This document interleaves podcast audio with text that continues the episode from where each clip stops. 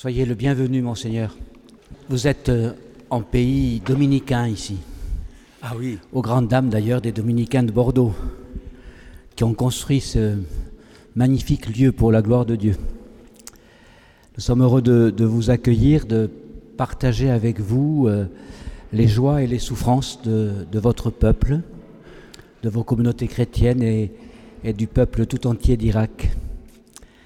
Cette soirée euh, a été proposée par euh, Fraternité Irak qui va, qui va vous présenter plus longuement, mais vraiment soyez très cordialement bienvenus parmi nous.